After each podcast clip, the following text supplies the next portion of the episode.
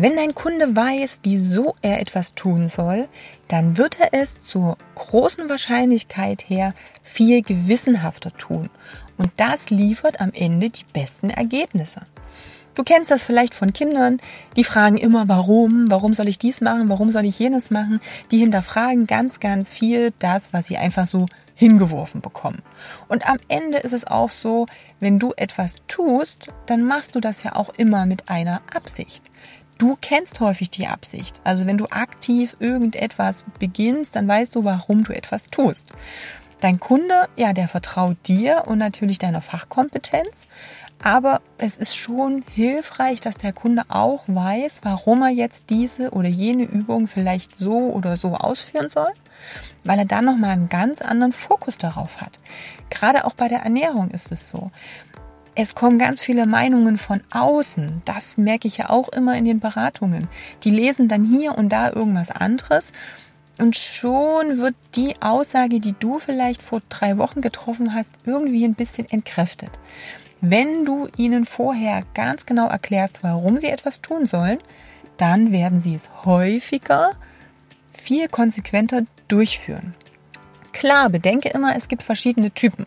Es gibt so die Macher, die eh nur wissen wollen, sag mir, was ich zu tun habe, ich mache das. Dann reicht ein kurzes, knackiges, pass auf, aus dem und dem Grund das, bom. Und dann gibt's noch die, die wirklich Analysen, Studien und sonstiges brauchen. Es geht jetzt nicht darum, dass du pro Übung zwei Stunden Studien zitieren musst. Darum geht es nicht.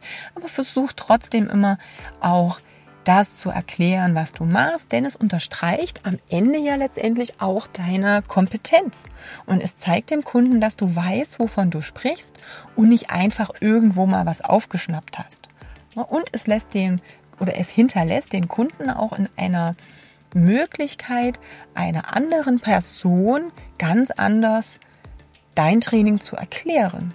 Denn gerade wenn du ein bestimmtes Trainingstool, eine bestimmte Strategie verfolgst, dann hinterfragen das ja ganz oft eben auch bekannte Angehörige, Verwandte des Kunden und sagen dann vielleicht, oh ja, aber ich habe das und das gehört und das und das soll ja gar nicht so gut sein.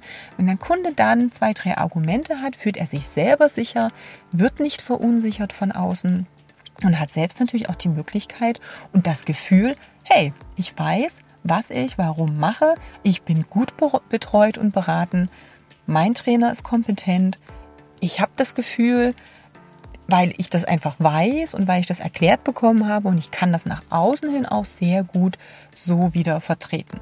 Und am Ende geht es ja darum, dass dein Kunde eben viel konsequenter dran bleibt, wenn er konsequent ist, bessere Ergebnisse hat und am Ende ja die Ergebnisse zählen. Und wenn er gute Ergebnisse hat, wird er länger dranbleiben und wird dich besser empfehlen können. Und das ist natürlich auch nochmal ein mega Argument gegen irgendjemanden, der so, und das habe ich aber anders gehört, so von der Seite kommt. Dann kann man auch sagen, ja, guck mal, aber mit dem und dem, was du machst, scheinst du ja nicht so viel Erfolg zu haben. Also auch das ist nochmal ganz wichtig.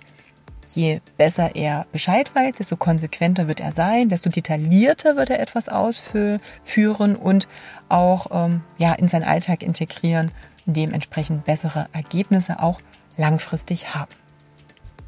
Mehr Infos auf katjakraumann.com.